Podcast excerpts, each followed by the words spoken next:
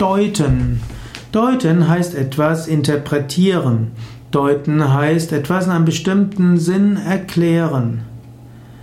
Und es hängt vieles von dir ab, wie du etwas deutest. Angenommen, jemand ist unfreundlich zu dir. Du kannst das deuten, dass er dich überhaupt nicht mag. Du kannst das deuten, dass er vielleicht gerade eine Schwierigkeit hatte und dass er deshalb nicht so einfühlsam ist. Du könntest wenn, es deuten, wenn jemand dich nicht grüßt, dass er etwas gegen dich hat, oder du könntest es deuten, dass er Gedanken verloren ist. Und so ist vieles eine Frage des Deutens. Im Yoga geht man davon aus, dass grundsätzlich tief im Inneren alle Menschen gut sind. Wir gehen auch davon aus, dass alles, was geschieht, hilfreich ist, dass wir uns entwickeln können. Und so kannst du das Verhalten von Menschen und die Ereignisse, die kommen, in einem positiven Kontext deuten.